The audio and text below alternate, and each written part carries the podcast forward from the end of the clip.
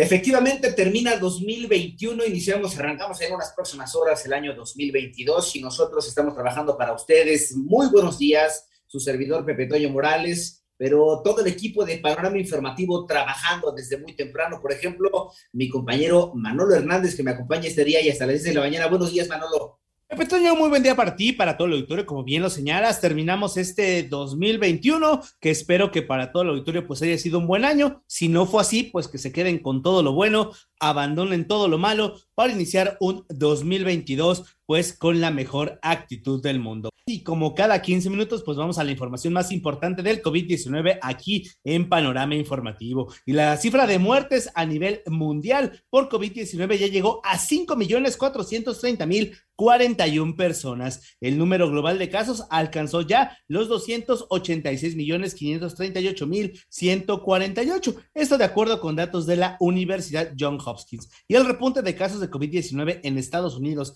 impulsado por la variante Omicron, pues está incrementando el número de niños hospitalizados. Esta cifra casi récord, eh, pues los expertos lamentan que la mayoría de los menores contagiados no estén vacunados. Ahora sí que mucho cuidado porque Omicron ahora sí les está dando con todo a los menores de edad. Siete de la mañana con cuatro minutos y también continúa acelerándose lamentablemente el número de casos de COVID en nuestro país. Mónica Barrera nos comenta.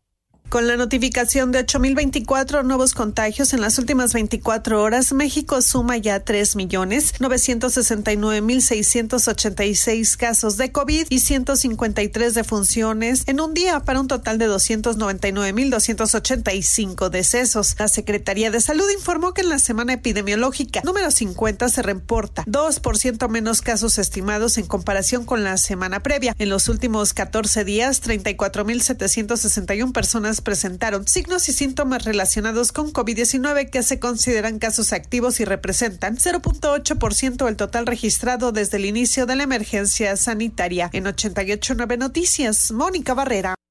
Muchas gracias, Moni. Siete de la mañana con cinco minutos. Y por cuarta vez le negaron a Rosero Robles seguir su proceso penal en prisión domiciliaria. Un juez de control mantuvo la prisión preventiva justificada contra la exsecretaria de Desarrollo Social, ya que dicen persiste el riesgo de fuga y su condición de salud no es suficiente para que deje la cárcel. Mientras tanto, un juez dictó prisión preventiva en contra de el ex líder del PRI en la Ciudad de México y también conocido como el rey de la basura, Cuauhtémoc Gutiérrez de la Torre. Es acusado del delito de trata de personas, por lo que continuará preso en el reclusorio Oriente. Por otro lado, argumentando razones presupuestales, pues agentes del Ministerio Público Federal, peritos y policías de investigación de la Fiscalía General de la República fueron notificados que a partir del próximo primero de enero, pues van a dejar de elaborar en esta institución. Esto sin importar el servicio profesional de carrera o que estén próximos a jubilarse o pensionarse. Al momento cabe señalar,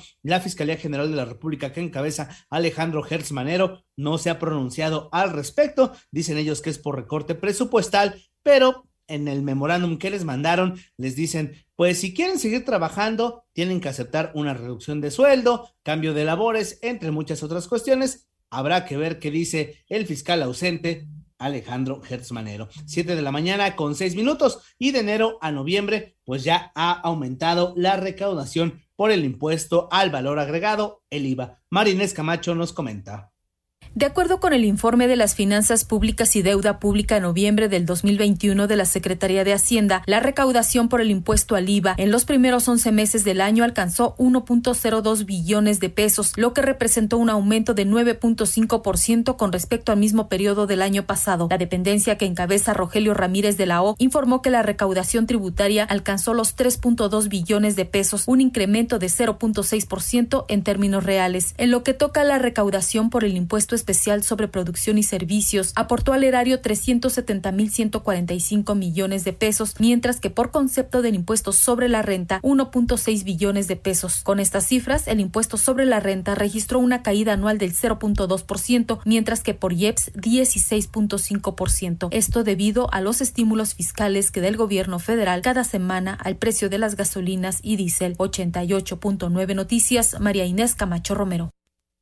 Siete de la mañana ya con siete minutos y vamos rápidamente al panorama internacional. Ante el rápido avance de los incendios forestales en Colorado, Estados Unidos, 20 mil habitantes de la ciudad de Losville, así como 13 mil residentes de superior recibieron el llamado de desalojo. En tanto, la NASA anunció la presencia de un asteroide potencialmente peligroso que pasará relativamente cerca de la atmósfera de la Tierra después del año nuevo. Y decenas de civiles murieron la semana pasada durante los bombardeos registrados en la región de Tigre, esto en el norte de Etiopía.